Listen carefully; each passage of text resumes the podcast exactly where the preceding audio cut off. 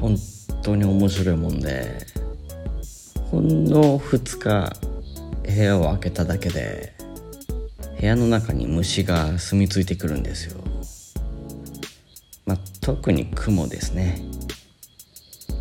あの日本のガガンボみたいなガリッガリの雲が結構人の家にいるんですよ。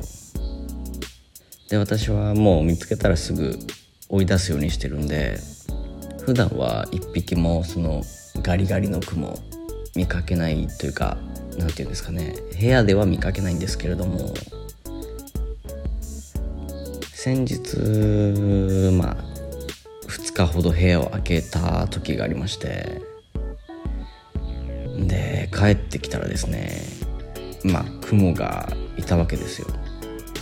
でもあんまり害のない雲なんで普段見かけてももううっとしいから出ててっていうぐらいの気持ちでいるんですが今回ですねなんと見たこともない雲が入り込んでおりました。それがですね真っ赤な雲でいやこいつ危ねえんじゃねっていうもうオーラを醸し出していたわけですよ。この雲は危ねえぞと思って。で私いつもあの洗面台のところに殺虫剤を置いておりますのでその雲を見つけてまあ本当言うと5分ぐらい放置したんですけどめんどくさくて。どうせ動かないんで雲なんであの5分ぐらい放置してから洗面台にある殺虫剤取ってさあそろそろやっつけるかと思って、うん、いつもの雲と違うんでねあの追い出そうとしてなんかされても怖いんでその時はもうやっちまおうと思ったわけですよ。それでまあね殺虫剤を使いました。シャーッと雲に雲めがけて、えー、殺虫剤を撒いたわけですがねあのー、なかなか生命力の強い雲でちょっとかけただけじゃあのくたばりませんでして落ちました。生きてはいたんですがそのまま落っこちたんです。ですがその落ちた先にガリガリ雲の巣がありましてなんかかわいそうと言いますかね。その赤い雲はヒューッと下に落ちて雲の巣に絡まって もう身動きが取れなくなっていましたね。初めて知りました。雲って雲の巣に引っかかるんですね。やっぱ自分の雲の巣じゃないとダメなのかな。あるいはそもそも雲の巣を張らないタイプの雲だったのか。赤い雲ってね怖いですからね、ま、日本でもセアカゴケ雲なんてのが5年前ぐらいですかね。そんな前じゃないか。34年前。ぐらい横浜の港かどっかに入り込んで神戸でしたかね。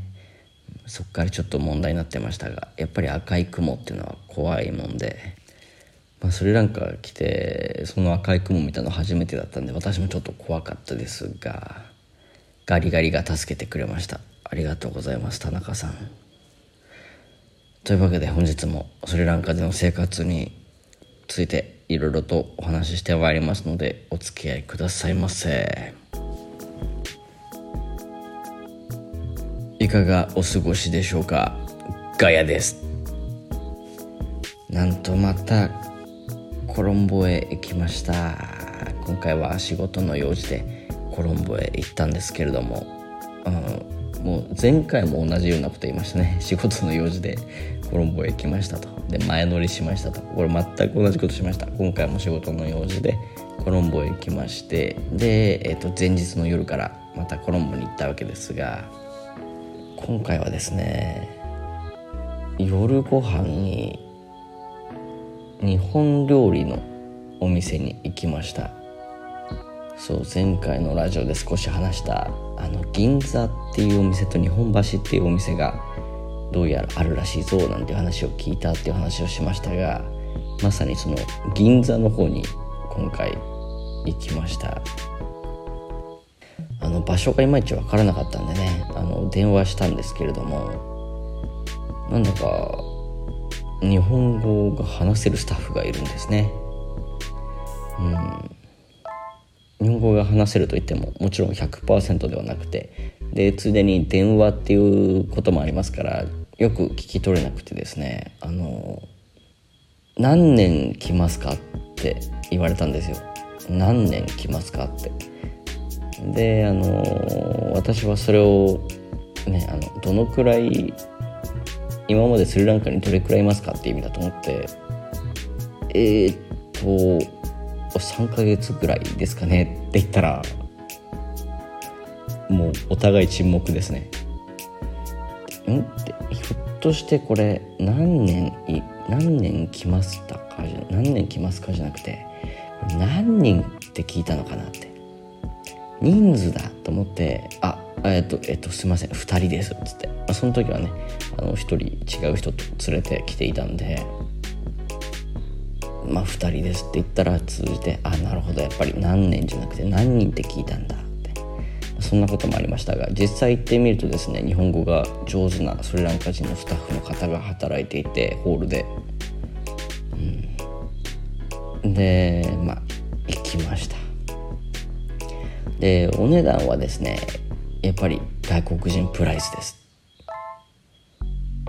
とても現地のスリランカ人が軽に来られるような金額ではなかったんですがそれでもねやっぱ日本人スリランカに住む日本人にとってたまに食べる日本食っていうのはもう幸せなもんでもう昇天しましたね本当に。寿司頼みました。ホタテもありました。サーモンももちろんありました。もううまくてうまくて。ここんなに寿司ってうまいんだっつってねもう昇天しました。もう天井に頭ぶつけましたね。うん昇天しちゃって。天井3メートルぐらい上にあったんですが、えー、低身長の私でも頭をぶつけるぐらい美味しかったです、まあ、ただ一個言うとあの月見月見そばくださいって言ってはい月見そばですね。これ確実に言ったんですが来たのは月見うどんでした。でもね鰹節がとっても効いていてうわー日本の味だって本当に感動しました。エビの天ぷらとかも食べました。で寿司も食べたって言いましたが翌日お腹も壊しませんでした。とってもいいところですね。まあ、あの日本人が旅行でスリランカ来てわざわざこのお店に来るっていうのは正直意味はないですがもしスリランカに長期間住むっていうことでしたらこのお店で日本食を思い出す。それはとてもいいことだと思います。おすすめです。コロンボにあります。銀座というお店です。でね翌日その仕事の用がですねまさかの午前中だけで終わっちゃいまして午後暇だったんですよ。それでちょっといろいろ言ってあげました。あのまず最初はですねいつも通りと言いますかあのワンゴールフェイスっていう大きなショッピングモールに行きましてでもう真っ先にですねあのラーメン屋さんえっ、ー、とえっ、ー、となんだっけ。えっ、ー、と混ぜそばか。混ぜそばのお店にまた行きましてでいただきました。美味しくいただきました。でその後あのモールの中をねうろうろしていたんですがちょっと不思議なものを見つけましてそれがですねセルフィーのお店です。うん。セルフィーのお店、まあ、自撮りですね日本でいうところの。自撮りのお店。自撮りのお店ってなんだよって。これがねあのまあプリクラみたいなもんなんですよね。なんかあの華やかなソファーがあって可愛いぬいぐるみが置いてあって。っていうそのちっちゃいスタジオがいくつかある。っていうお店。でそこでセルフィーを撮ってお金を払うシステムらしくって。まあ、日本にももしかしたらあるかもしれないんですが私はちょっとそういうの疎くて分かりませんけども。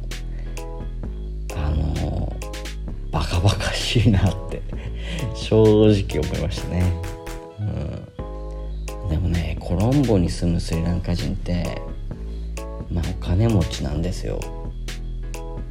だからこういうしょうもないことにもお金を払う余裕があるのかなっていうふうに思いました。やっぱりあの私の地元私の住んでいるエリアで見るカップルとコロンボのワンゴールフェイスで見るカップルっていうのは全くも別物でしたね。かなりアメリカナイズというか何て言うんですかね欧米の空気を感じるカップルでみんなあの服装とかもそうですしもう遊びの内容もかなりなんというか日本にも近い遊び方をしているなっていうふうに感じましたね。私のエリアのカップルは何をしているのかさっぱり分かりませんがあのスリランカで特に私のエリアで遊びます遊ぶって言ったらあのスポーツをするんですよ。クリケットしたりバドミントンしたりバレーボールしたりって。日本でね友達とじゃあ今度遊ぼうよって言ったら基本的にカフェ行ったり居酒屋行ったりそれぐらいですよね。でまあ特定の趣味がある人だったらあのリハーサルスタジオ行って音楽やったりねあの本当にバドミントンが好きだったら遊ぼうよって言ってバドミントンするかもしれませんがまあねあの一般的にスポッチャとかも遊びには全然入りますからね。そのくらいはありますがなかなかね今度遊ぼうって言ってクリケットされたらびっくりしますよね。だからちょっと遊びの感覚っていうのはかなり差はありますね。まあそのセルフィーのスタジオでお金取られるのバカバカしいと言っても、まあ、日本でもプリクラがありますからね。あの言えたもんじゃないですね。プリクラ600円ですよ。600円でしたっけね。私の記憶では600円です。今もっと高いのかもしれませんね。スリランカルピーで言ったらもうね2000ルピーとかになっちゃいますよ。大変なお金ですよこっちの人からしたら。うん。さてそろそろコーナー行きましょうね。ガヤガヤスリランカに関する質問を答えます。はい。このコーナーでは皆様から頂いた質問に答えていくのではなくて私が強引に引き出した質問に対して、えー、おこがましくも答えていくそういうコーナーでございます。本日の質問はこちら。蚊に刺される？蚊に。蚊にです。いえいえ違います。蚊にじゃありません。蚊ですね。蚊モスキート。に食われるかどうかという話ですね。蚊に刺されますか？という質問ですが。どうでしょうかね。あの面白いもんで暑すぎる日中ってあんまり蚊がいないんですよ、まあ、いなくはないですけどね。いなくはないんですがあんまりないんですよ。で蚊が現れる時間っていうのがだいたい夕方、まあ、4時5時6時ぐらいに蚊が増えてくるんでその時間さえ気をつけていれば実はあんまり刺されません。でもねあの知り合いの奥さんとかがこの前デングでちょっとあの大変な思いをされてたんで、まあ、一応デング熱とかも気をつけなきゃいけないようです。でもあの東南アジアとかと比べると蚊に刺されるってことはそんなにないです。でもあるっちゃあります。まあそんなとこですね。まあ、もちろんエリアによると思いますよ。言われてみればコロンボであんまり川見たことないな。まあそれもねいないくはないと思うんですが。うん私のエリアではちょいちょい見ます。であのいわゆる蚊柱ですね。茶柱じゃないですよ。蚊柱。蚊が大量に密集してる。オスの蚊ですね。オスの蚊が大量に集まっている。なんてのもたまにありますが。あれはマジで気持ち悪い。まあそれは日本でも気持ち悪いですね。日本でもたまにありますがあれは嫌いです。ということで蚊に刺されるという質問。まあ、刺されますけど夕方気をつけていればそんなに問題はない。でもデング熱とかには気をつけましょう。というところですね。ご質問ありがとうございました。今週のプチ事件。いやまあ今回プチ事件っていうレベルではないと言いますか、まあ、ありがたいことに幸いにもあの事件っていう事件はありませんでした。があの今雨季真っ只中なんですね。雨季ってあの猿さんじゃないですよ。雨の時期です。なんで、まあ、スリランカの雨季っていうのは結構強烈なんですよ。もう井戸を見てもらったら分かりますがそこの雨季はやばいでしょっていうような井戸にありますね。スリランカという国は。ほんでね本当にすごいんです。雨が。もう降っちゃったら終わり。うん。雨はまだいいんですよ。雨はいいんですが前も話したんですが雷が本当に恐ろしくてですね。あの全然人死ぬぞっていうレベルの落ち方するんですよ。っていうのも飛来心がないんですよね。私これまでの人生で一番怖かったのはあの浅草にいた時の雷がとっても怖くって。でそれが本当にもう人生で一番怖かったんですがもうはるかに超えてきましたスリランカ来て。これいつ来るか分かんねえぞっていうレベルの近さ。あの光ってから音までにラグがほとんどないんですよ。それ相当近いってことですよね。で音とかももうあの爆発音なんですよ。ゴロゴロゴロとかじゃないです。ボン！って。もうあそこで落ちたなみたいな。本当に恐ろしいんでね。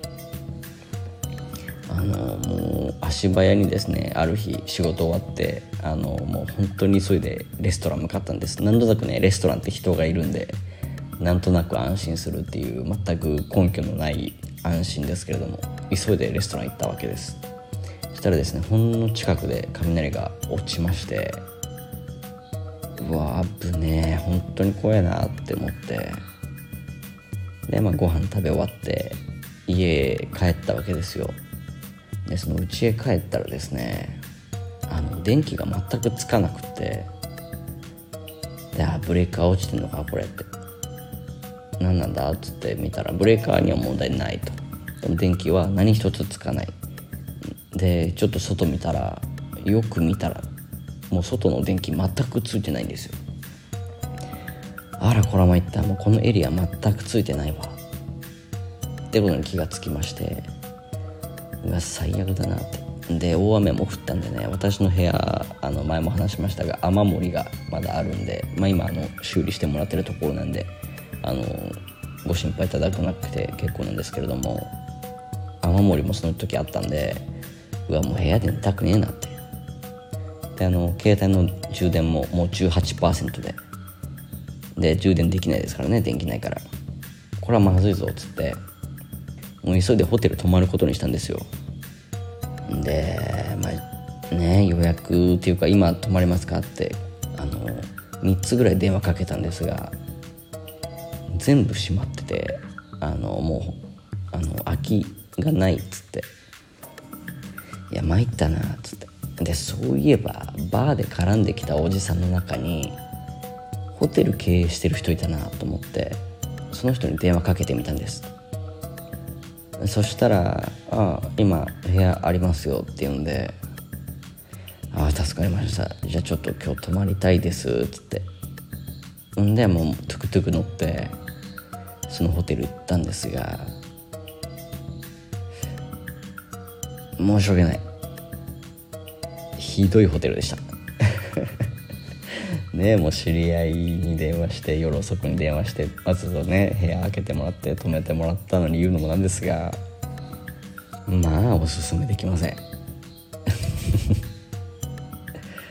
私の住んでるエリアにあるんですがでまあもしね、えー、私の住んでるエリアに今度来るよって人がいたらあの私に言ってください。そのホテル以外を紹介します。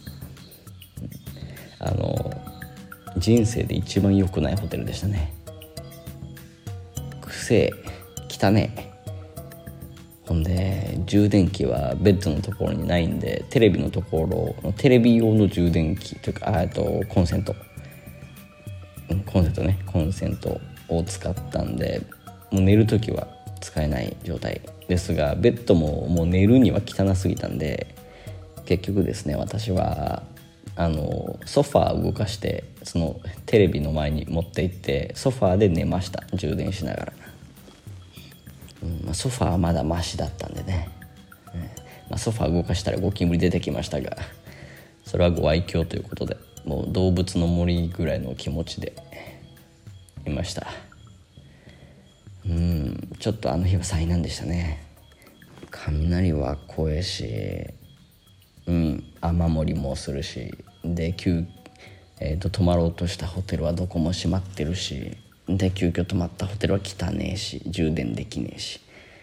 うん結構大変でした。あのホテルいいところ多少知ってますからあのこっちのエリア来る方は、うん、その予算に見合ったホテルご紹介いたします、うん、次最近覚えた新原語もうあのサクッといきましょう。ちょっと忙しいのでサクッといきます。本日のフレーズはこちら「にゃまいね」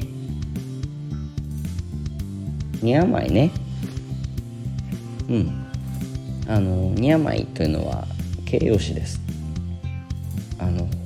本来っていう形容詞もあるんですが本来はいいですという意味です。いいです。